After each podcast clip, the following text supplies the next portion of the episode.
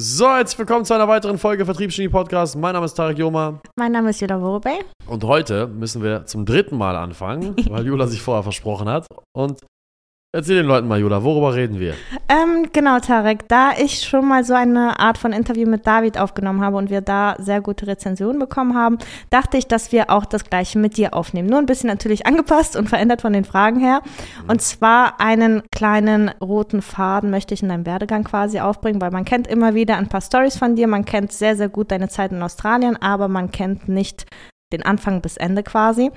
Und diese Episode soll quasi dazu dienen, die Frage zu beantworten, wie wurde Tarek Yoma erschaffen und der Name Wie wurde gefestigt. erschaffen? Genau. Das musst du meine Eltern fragen. Das war Warte, du weißt, was ich meine. eine sehr aufregende Nacht, war das. War auch sicherlich nicht gewollt. Okay, auf jeden Fall Cut hier und wir steigen einmal zu deiner Schulzeit um. Okay, erste Frage. Was für eine Art von Schüler warst du und wie dein, war deine Beziehung zu den Lehrern? Ich war gut in der Schule, aber ich hatte keinen Bock. Also, beziehungsweise, ich habe immer gut abgeschnitten. In der Grundschule hatte ich nur Einsen und Zweien. In der fünften Klasse habe ich dann angefangen zu merken, oh, ich muss ja tatsächlich lernen. Also in der Grundschule habe ich nie gelernt. Und du warst trotzdem ein guter Schüler? Ich war immer eine Eins und Zwei. Ohne zu lernen. Also wer, wer in der Grundschule sitzen bleibt, der sollte sein Leben echt hinterfragen, ob er noch zu irgendwas gebrauchen ist. Aber ähm, ja, und dann kam ich in die fünfte Klasse und das war das erste Mal, wo ich jemals was lernen musste, weil dann gab es halt so Vokabeltests und so weiter im Englischen. Dann ging ich halt mit so einer gewissen Grundarroganz rein. Dann habe ich auch meine erste drei in meinem Leben bekommen. Das war ein harter Rückschlag. Und so um die sechste, siebte Klasse rum habe ich angefangen, mir einfach rauszupicken, worauf ich Bock habe. Das heißt, ich habe aufgehört, zum Religionsunterricht zu erscheinen oder wenn zum Beispiel ähm, ich Stunde 1, 2 Kunst, Kunst, danach Musik, Musik hatte, bin ich zur fünften aufgetaucht. Ich hatte auch irgendwann ähm, so eine Art, kennst du das, diese Attestpflicht? Ja. Ich hatte Überattestpflicht. Die haben sich extra für mich so ein System ausgedacht. Ich musste dann ein Heft, ich hatte ein Heft, wo je, jede Seite hatte den Stundenplan ausgedruckt Mhm. und der Lehrer musste unterzeichnen. Mhm. Der Lehrer, der da war, musste, wusste, dass Tarek nach vorne gehen muss und jede Anfangsstunde musste ich unterzeichnen, dass ich anwesend war zu der Stunde. Okay. Also ehrlich gesagt habe ich erwartet, dass du in irgendeiner Weise sagst, dass das so, dass du ein normaler Schüler warst oder dass deine Verhaltensweisen irgendwo zwischendurch mal ein bisschen rausgestochen sind, aber dass du sagst, dass du schon in der fünften Klasse mit einer Grundarroganz angefangen hast und dass es bei dir tatsächlich von Anfang an so ein bisschen anders war, das lässt mich doch ein bisschen staunen, aber dennoch bin ich nicht ganz so überrascht. Ich hatte mal die Situation, wir haben äh, mündliche Noten besprochen mit, dem Englisch, mit, mit meiner Englischlehrerin, Frau Mhm. BJ, Frau Beneke-Jeck. Ja. Shoutout Frau Beneke-Jeck. Und ich war halt in der 8., 9. Klasse besser in Englisch als sie selber. Weil ich konnte vom Zocken, ich habe so viel gezockt damals, ich habe ein Sprachentalent, dass ich Englisch konnte sehr gut. Und dann haben die Leute, teilweise konnte sie Vokabeln nicht, die ich konnte. Dann haben sich teilweise die Leute halt einfach immer zu mir umgedreht und gesagt, Tarek, was heißt das und das in Englisch? Aber ich habe meine Hausaufgaben nie gemacht. Und dann hatten wir Notenbesprechung und dann habe ich eine 2 bekommen. Eine mündliche Noten. Ja. Ich sage, was soll die Scheiße? Ich bin, ich kenne jede Vokabel, ich weiß alles, egal was sie mich fragen, ich weiß alles. Und dann sagt sie so, ja, aber Tarek, äh, zur mündlichen Note zählt natürlich auch das Hausaufgabenthema und dass du deine Aufgaben machst. Dann habe ich zu ihr gesagt, das weiß ich noch ganz genau, hat sie richtig abgefuckt. Ich meinte zu ihr, ja, Frau Bennekerk, wenn Mike Tyson Boxweltmeister wird, ohne zu trainieren, dann wird ihm doch auch nicht der Titel aberkannt. Das hast du damals schon Das hat gesagt. sie so abgefuckt. Sie hat gesagt, genau deswegen kriegst du nur eine 2. Und dann hat sie, war sie so abgefuckt und dann, ja, da- das, das, das war meine Beziehung zu den Lehrern. Meine Beziehung zu den Lehrern war, ich habe mich nicht an Systeme gehalten, die ich für sinnfrei erachtet habe. Ich habe ich hab nichts gelernt, wo ich gesagt habe, das bringt mir nichts im Leben, zum Beispiel Kunst. Ich habe mich für Kunstgeschichte interessiert, einfach um es zu verstehen, aber ich habe niemals eingesehen, weil ich nicht künstlerisch tätig sein will, dass ich das Handwerk der Kunst ausübe. Ich wollte wissen, okay, wie Farben zusammenspielen, das hatte ich gedacht, okay, das kann ich irgendwann benutzen. Hm. Ich wollte wissen, welche Formen zusammenpassen. Ich wollte mich informieren, weil es mich die Kunstgeschichte interessiert hat, warum welche Zeit welche Kunst, äh, welche Architektur hatte. Aber jetzt einen Schwan zu zeichnen, habe ich als etwas Unnötiges in meinem Leben erachtet und habe dementsprechend dann, ja, relativ schnell einfach gesagt, ich wähle mir selber aus, was ich lernen will. Und das war meine Beziehung zu den Lehrern. Einige haben mich gehasst, andere haben mich geliebt. Also du warst tatsächlich schon immer so, dass du wusstest, wo liegen meine Interessen, meine Stärken und alles andere interessiert mich quasi nicht. Ich wusste relativ schnell, was ich in meinem Leben erreichen will. Ich wusste, ich will Geschäftsmann werden. Und Mit wie vielen Jahren wusstest du das zum ersten Mal? Seitdem ich denken kann, wusste ich, dass ich Anzüge tragen Ich wusste, er hatte so ein Bild, so James Bond. Anzug, Glasbüro, schnelles Auto. Ich wusste, dass ich groß sein will. Ich weiß nicht, wie ich das beeinflusst habe, weil mein Vater ist klein. Mein Vater ist 1,70 Meter groß. Ach was. Und ich wusste, ich will reich werden und ich wusste, ich will gut gebaut sein. Das Mhm. ist so ein Bild. Immer wenn ich das gesehen habe im Fernsehen, habe ich gesagt, ja, das, das ist später. Und schon als Kind wusstest du, dass du in irgendeiner Weise das erreichen wirst? Ja. Durch deine Aussagen gerade mal, viele könnten schon denken, so, ja, okay, warum zieht er jetzt nicht da im System mit? Würdest du in irgendeiner Weise deine Art gegenüber Lehrern als Provokanz bezeichnen? Es war provokativ, aber es war provokativ im Sinne von, ich wollte den Bären poken, ich wollte gucken, welcher Lehrer mir standhalten kann, weil einige Lehrer sind auch daran zerbrochen. Die haben auch, manche, ich weiß noch, Referentinnen haben angefangen zu weinen, wenn die bei uns in die Klasse kamen, habe ich die abgefragt. Ach was. Ja, Kannst du mir dazu eine Story erzählen?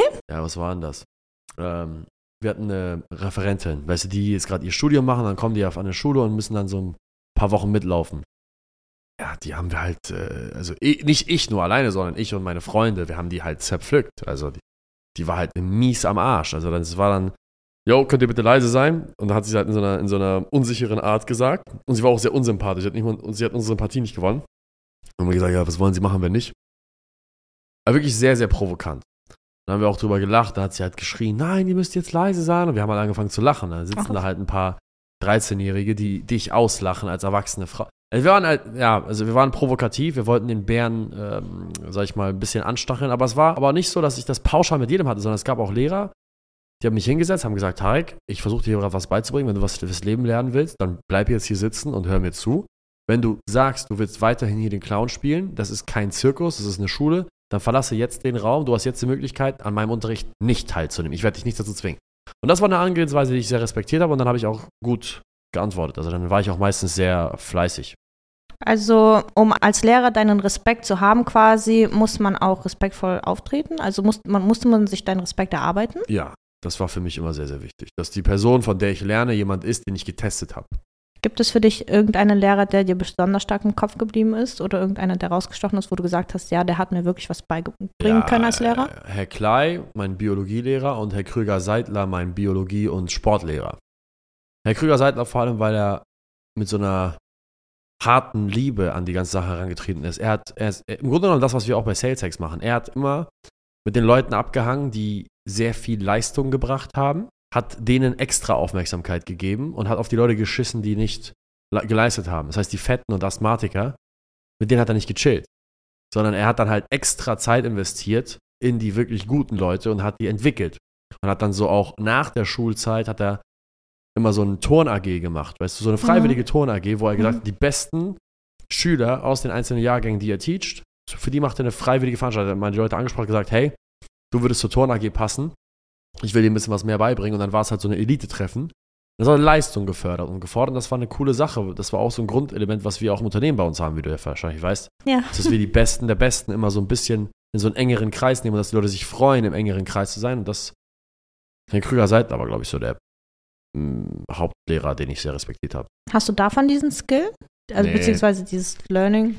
Ich gebe dir mal das Beispiel vom Sportlehrer versus Mathelehrer bei unseren Kunden. Und ich sage zu denen, der Mathelehrer ist derjenige, dass wenn er dir Aufmerksamkeit gibt, du weißt, dass du deine Mathe-Klausur verkackt hast. Wenn der Mathelehrer vorne steht und sagt, Jula, was kommt da raus? Jula, hast du das verstanden? Jula, was, was denkst du darüber? Dann weißt du, die Mathe-Klausur war scheiße. Und Hm. der Sportlehrer ist halt jemand, der mit den Fetten nichts zu tun haben wollte. Das heißt, wenn er sagt, Jula, willst du das und das mal vormachen? Jula, hast du Lust, das und das mal mitzumachen? Dann weißt du, okay, du bist eine der sportlicheren Personen. Hm. Sicherlich habe ich das aus der Schule adaptiert. Ob das Herr Krüger Seidler nur selber gemacht hat, weiß ich nicht, aber er hat sicherlich einen großen Teil dazu beigetragen, ja. Okay, wie würdest du dann zusammenfassend deine Schulzeit so beschreiben? Gibt es vielleicht drei Schlagwörter, womit du das zusammenfassen kannst? Meine Schulzeit. Ja. Denkst du gerne daran oder sagst ja, du eher? Schulzeit war beste Zeit. Es war die beste Zeit meines Lebens. Mit Abstand. Ach Es war- was. Ja, es Auch war, besser als heute. Ja, es war unbeschwert. Echt? Ja, ja, klar. Was hat sich schon die, die Unbeschwertheit hat es leichter gemacht? Ja, natürlich, du wachst halt morgens auf und du bist, du, jeder Tag ist was Neues, weil du bist ein Heranwachsender. Diese Zeit so zwischen 6 und 16, wo die Welt neu ist, alles ist neu. Die, also alles ist neu. Die gesamte Welt ist neu. Jede Erfahrung, die du machst, ist im Grunde genommen eine neue, aufregende Erfahrung. Es ist so, wie wenn man ein neues Spiel anfängt und du so neue Welten erkundest. Jede Person, mit der du interagierst, du lernst an jeder Konversation etwas. Du lernst die Dynamiken zwischen einzelnen Menschen. Du bist Beobachter, aber auch Spieler. Und, und du kannst nichts falsch machen. Also nichts, beziehungsweise du hast keine Verantwortung für andere Menschen. Ich glaube, das hat mir auch sehr gut gefallen. Wenn du jetzt noch einmal zurückgehen könntest, erstens, würdest du das machen? Ja, Was würdest du etwas anders machen? nein. Ich würde ich würd nichts anders machen. Ich würde vielleicht, vielleicht würde ich mir selber beibringen, nicht so emotional zu sein damals in der Schule, weil ich war sehr emotional im Sinne von ich nicht im Sinne von dass ich rumgeheult habe, aber ich war sehr schnell, habe mich Dinge abgefuckt oder ich habe Leute geschlagen oder ich habe mich mit Leuten gestritten oder mit Lehrern gestritten. Ach, ich würde mir selber verbieten, respektlos zu Lehrern zu sein, das würde ich mir auch verbieten. Also du würdest verbieten, du würdest doch den Respekt dann haben vor Autoritätspersonen quasi. Ja, also ich würde, wenn ich mein Vater gewesen wäre, dann hätte ich mich auf jeden Fall gezüchtigt. Ist das das Wort, züchtigen? Jemanden so, so physisch zurechtweisen? Ich weiß, was du meinst. Ich Ja. kann dir aber nicht sagen, ob es wirklich das richtige Wort ist. Um, um es plumper zu umschreiben, ich hätte mich auf jeden Fall dafür äh, geschlagen, dass ich frech war zur erwachsenen Person, weil das gehört sich nicht als heranwachsende Person. Dafür, das hätte ich geändert, ja. Okay, und du sagst gerade, dass du damals emotionaler warst als jetzt. Wie hast du denn gelernt, dieses emotional abgeschalten beziehungsweise so rational dann zu denken? Ähm, War das ein Prozess oder gab es so Situationen, wo du gesagt hast, nee, das funktioniert nicht, wenn ich so reagiere? Ich habe einfach beobachtet, wie die Leute reagieren, wenn ich mich anfange zu beschweren wie so eine Bitch. Ich habe dann manchmal mich abgefuckt und dann auch die Situation mit meiner Englischlehrerin, wo ich ja, wo ich dann in die Klasse kam und gesagt habe, äh, das kann die nicht machen, bla bla bla. Dann, dann habe ich halt gemerkt, dass der Respekt der anderen Menschen vor mir gesunken ist. Weißt du? Wenn du Es- emotional reagiert hast? Es ist, es ist ja so eine Art Sucht, die man, es ist ja auch heute in der Gesellschaft, wenn du dich beschwerst und dich in der Opferrolle packst und es einige wenige gibt oder auch einige viele gibt, die dich sozusagen, na na, du hast recht, dein Leben ist, es ist unfair, was die mit dir machen, dann fühlt es sich ja cool an. Es ist ja schon so eine Art Droge. So ein bisschen sich in die Opferrolle zu packen. Es, bo es bockt schon. Diese Aufmerksamkeit, die Ja, diese. Aufmerksamkeit zu bekommen, Mhm. das bockt schon. Auch gesagt zu bekommen, ja, du hast recht, das ist wirklich unfair und Mhm. ja, du hast, was ist, es ist, es ist schon angenehm in dem Moment. Mhm. Aber da habe ich mir die Frage gestellt, okay, es ist jetzt angenehm. Wie sehen die mich Leute langfristig? Sehen die Leute, die Leute mich langfristig dann wie so ein Boss, wie so ein Leader oder sehen sie mich eher wie die kleine Bitch? Und dann habe ich gemerkt, so, oh shit, das ist eher kontraproduktiv. Also, dann habe ich Leute studiert, die halt immer angesehen werden als der Boss. Und dann ist mir die Gemeinsamkeit aufgefallen. Die Leute, die immer das Sagen haben, die Leute, die immer gefragt werden nach Rat, sind diejenigen, die sich nie beschweren. Nie. Also war dir der Eindruck von anderen schon sehr wichtig? Mm -mm. Mir war der Einfluss auf andere sehr wichtig.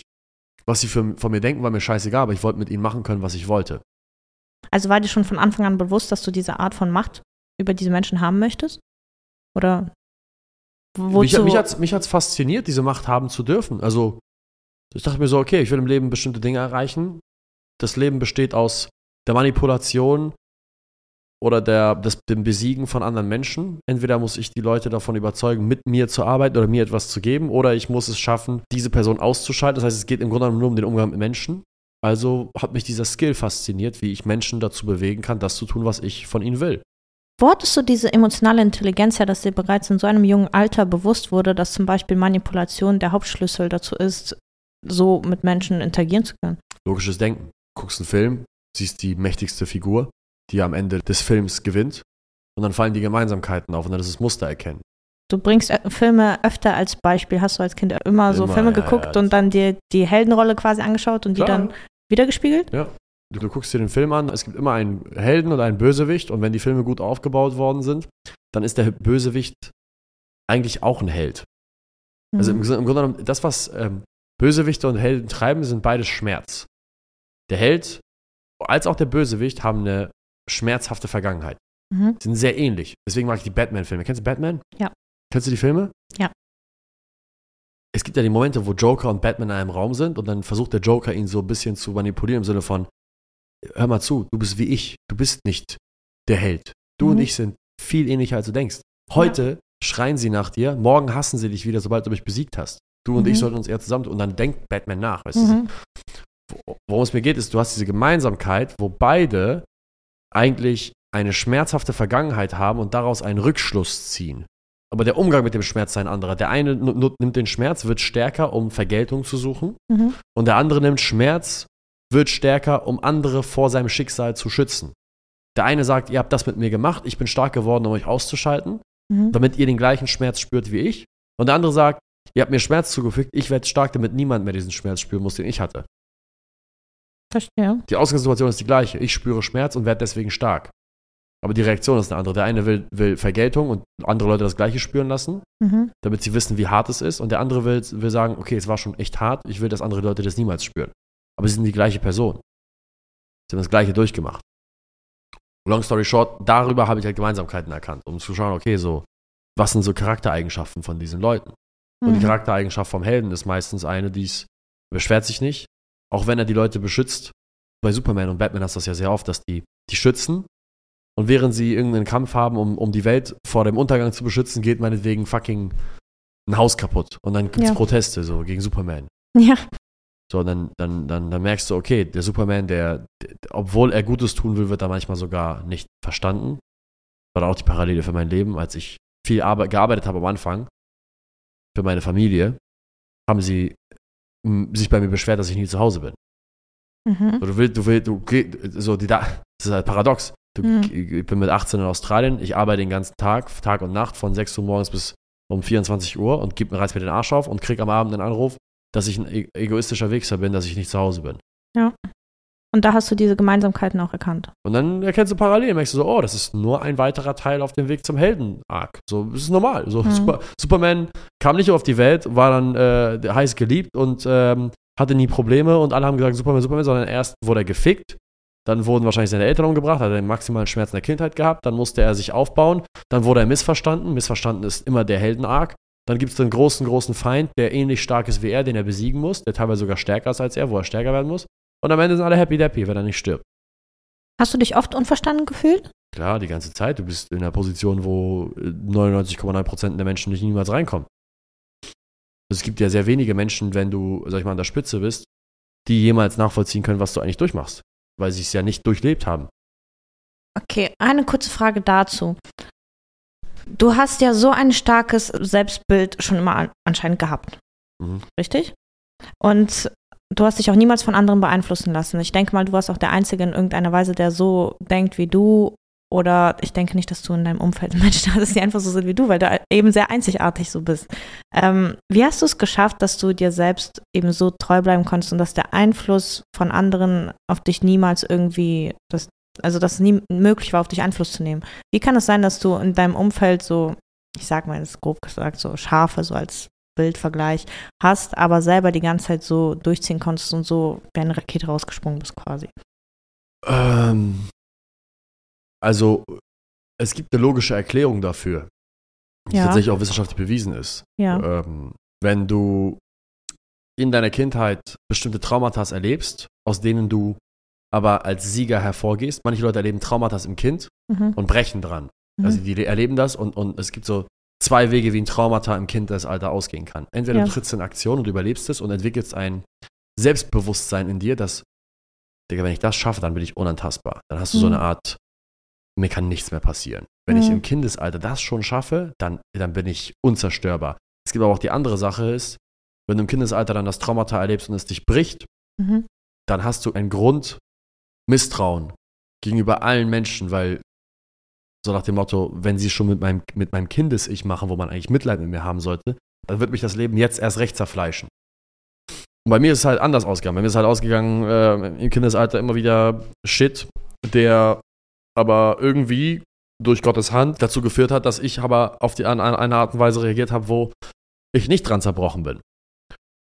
Und das ist die wissenschaftliche Erklärung, glaube ich. Aber es ist auch tatsächlich bewiesen, dass die Menschen, die Außergewöhnliches erreichen, im Kindesalter einen Haufen Kacke fressen. Deswegen gibt es auch keine Schwergewichtsweltmeister im Boxen, die aus reichem Elternhaus kommen, wenn es dir mal aufgefallen ist.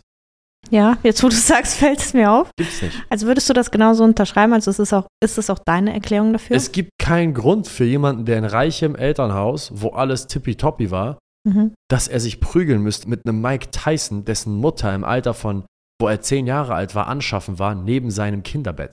Seine Mutter war eine Drogenabhängige, die in seinem Kinderzimmer, während er auf dem Boden geschlafen hat, in seinem Bett anschaffen war. Überleg mal, der Typ hat mit zehn Jahren angefangen, mit zehn Jahren hat er erzählt, Crack, Kokain, äh, Crystal, Gras, er hat alles gemacht. Echt? Mike Ja, Tyson? Mike Tyson. Der war halt im Alter von äh, acht Jahren das erste Mal Gras geraucht mit seiner Mutter zusammen. Der kommt aus den Catskill, New York, aus den geficktesten. Gere mit so einem Menschen warum solltest du dich prügeln mit so einem Menschen, wenn du zurückfahren kannst in dein, in dem Bentley oder dem Rolls Royce deines Vaters in sein Mhm. Anwesen? Weißt du, das ist, das ist, es gibt keinen Grund für dich mehr. Also denkst du, es muss etwas Negatives in irgendeiner Weise, was heißt Negatives? Es muss etwas Prägendes passiert sein, damit du eine gewisse Charaktereigenschaft formst. Eine Nahtoderfahrung muss da sein. Eine Je- je- Nahtoderfahrung. Je näher du dem Tod kommst, desto, desto stärker wirst du. Ist wie im Training. Die einzige Art und Weise, wie dein Muskel wächst, ist, wenn du, je näher du dem Versagen kommst und je öfter und regelmäßiger du dem Punkt des Versagens deines Muskels kommst, baut er sich wieder auf, stärker. Gibt es in deinem Kopf irgendwie so eine Art von, ich sag mal, Core Memory, die du immer wieder hervorrufst, wenn du in irgendeiner Weise gerade dabei bist, in eine Downphase oder sowas zu kommen? Also irgendwie irgendwas, wo du sagst, so das war das, was mich geprägt hat? Ich weiß, was mich geprägt hat, aber das werde ich nicht teilen. Ähm, zumindest nicht in einem Podcast. Aber woran ich denke, wenn ich eine Downphase habe, ist eher meine Vorfahren. Jeder weiß, also viele Leute, die mich kennen, wissen, dass ich palästinensischer Herkunft bin, väterlicherseits. Und äh, zum Zeitpunkt dieser Aufnahme ist der 19. Oktober äh, und es wird gerade ein, ein Völkermord begangen an meinem Volk. Und ähm, gerade erst vor zwei Tagen ist, äh, ist, haben die das größte Massaker aller Zeiten seit 1948 veranstaltet, wo sie ein Krankenhaus mit einer Phosphorbombe abgeworfen haben und tausend Menschen gestorben sind. Überwiegend Kinder, Ärzte und Frauen. Und woran ich denke, wenn ich eine Downphase habe, ist, ist ich packe es einfach in Perspektive. Ich gucke mir meine Downphase an. Also ganz rational breche ich gerade runter, warum bin ich traurig? Dann gucke ich mir an, ah, okay, der und der Kunde ist unzufrieden. Buhu. Ähm, die und die Rechnung muss noch gezahlt werden. Buhu. Ich muss morgen zur Arbeit, obwohl ich heute müde bin. Buhu. Ich habe die letzten 14 Tage von 6 Uhr bis um fucking 24 Uhr gearbeitet. Buhu. Weißt du? Das ist ein Perspektivenwechsel. Ich muss machst. trainieren morgen. Buhu. Hm. Meine Mutter ist sauer auf mich, dass ich nicht zu Hause bin. Okay. Meine Oma hat mich beleidigt, dass ich Egoist bin. Okay. Meine Frau ist sauer auf mich, weil ich nie zu Hause bin. Okay. Alles klar. Und dann frage ich mich selber, bist du fertig? Gibt es noch irgendwas, was dich stört? Irgendwas? Ja, ich werde langsam krank. Okay, alles klar. Ja, irgendwie wache ich morgens auf, ich bin traurig. Alles klar. Und dann gehe ich halt rüber und schreibe auf, okay, wie hätte es mir gehen können, wenn ich, wenn mein Uropa damals nicht vertrieben worden wäre, weil mein Uropa wollte nicht gehen. Mein Uropa wollte bleiben. Er war sehr wohlhabend. Er wollte bleiben. Was wäre, wenn mein Uropa geblieben wäre, mein Opa auch und mein Vater auch und dann wäre ich dort geboren worden? Wie würde es mir zum jetzigen Zeitpunkt gehen, wenn ich Einwohner des Gazastreifens wäre? Und dann packe ich es in Perspektive Hm. und dann ist eine Downphase unmöglich. What the fuck? So, weiß ich meine, es gibt wahrscheinlich Leute, mit denen bin ich blutsverwandt, der jetzt gerade, wo, wo, wo sie jetzt gerade zuschauen müssen, wie ihre kleinen Geschwister in Stücke gerissen worden sind von irgendeiner Bombe. Musst du das so sagen? Na, es ist, es, ist, es ist ja die Wahrheit, weißt du? Es ist die Wahrheit. Es ist, es Ja. ist ein Völkermord und, und ähm, wenn ich eine Downphase habe, dann wechsle ich die Perspektive, spreche da noch ein Gebet und dann geht's weiter. Und dann äh, heißt es, ich muss meinen Teil erledigen hier auf dieser Welt. Diese Menschen werden zerhackt und zerstückelt und, und, und ihnen wird Wasser und Strom und alles äh, entzogen und sie sind im Grunde genommen, werden sie gerade massakriert auf einem kleinen Fleck Erde und wissen nicht, ob sie die nächste Stunde überleben dann ist es meine Aufgabe, zumindest meinen Teil dazu beizutragen, potenziell zu spenden, potenziell meine Blutlinie fortzuführen, potenziell, also nicht potenziell, sondern faktisch gesehen ein gutes Vorbild zu sein für verschiedene Menschen, damit, damit überhaupt irgendwas übrig bleibt. Ne? Also würdest du sagen, wir leben einfach hier in Deutschland und aktuell in so einer guten Zeit, dass wir einfach gar kein Recht haben, uns zu beschweren, wenn man sich alles andere, um was in der Welt abgeht, anguckt? Ich würde sagen, man hat nie das Recht, sich zu beschweren, egal wo man ist, weil, beziehungsweise man hat, man hat das Recht, sich zu beschweren, aber ist es denn sinnvoll, sein Recht auszuüben? Das heißt, es hilft in keinster Form, hilft es dir, dich zu beschweren. Es, es trägt zu nichts bei. Okay, du willst Dampf ablassen, ich verstehe es. Vielleicht hilft es dir, Dampf abzulassen. Okay, aber dann geh an einen stillen Ort und, und lass Dampf ab. Setz dich in dein Auto, fang an zu weinen. Okay, das ist, damit habe ich kein Problem. Wenn du dich in ein Auto setzt, niemand was davon weiß und du einfach mal losheulen willst, heul. Aber wie lange willst du heulen? Selbst die größten Heulsusen der Welt, die ich kenne, kriegen es nicht hin, mehr als eine Stunde zu heulen. Aber nachkommen. Wie, wie, wie, lang, wie lange willst du heulen? So, weißt du? Also, vor allem als Mann nicht. Also, es ist ja peinlich. Eine meiner Fragen, die ich mir zum äh, Ende unserer Folge aufgeschrieben habe, war eigentlich, welche Ratschläge würdest du angehen Unternehmern geben, basierend auf deinen Erfahrungen und Fehlern? Aber ich würde die Frage einfach mal ein bisschen umwandeln und auf das Thema beziehen, was wir gerade gesprochen haben. Und dich fragen, welche Ratschläge würdest du wirklich Männern geben, angehenden Männern oder einfach Männern, die in irgendeiner Weise jetzt in eine Lebensphase kommen, wo die wirklich viel Verantwortung zu tragen haben, wahrscheinlich auch sehr viele Kunden von uns, basierend auf deinen Erfahrungen, Fehlern und Gedanken? Naja, ziemlich einfach. Sei gottesfürchtig, sprich dein Gebet, kümmere dich um deinen Körper, werd so stark, wie es dir nur möglich ist. Werd so reich und einflussreich, wie es dir nur möglich ist. Ehre deine Mutter und deinen Vater, unabhängig davon, wie sie dich behandelt haben. Ähm, sei nicht Freunde mit jedem, sondern halte deinen Kreis klein und lasse nicht dauernd Leute an dich rein. Du hast zwei Ohren und einen Mund aus einem bestimmten Grund. Du sollst zweimal zuhören und nur einmal sprechen. Halte dich von hedonistischem Bullshit fern. Das heißt, Frauen, Alkohol, Drogen, Gambling, Marihuana, Pilzen, all den Scheiß. Ähm, und bereite dich auf den Tag vor, wo du Vater wirst. Danke, Tarek. Ja, kein Ding. Haben wir das? Das wäre die erste Folge dafür, ja. Ach so, okay. Ich würde aber direkt auch gleich mit einer zweiten weitermachen. Also du brauchst dich nicht freuen, aber für die Zuhörer wäre die Folge tatsächlich jetzt zu Ende.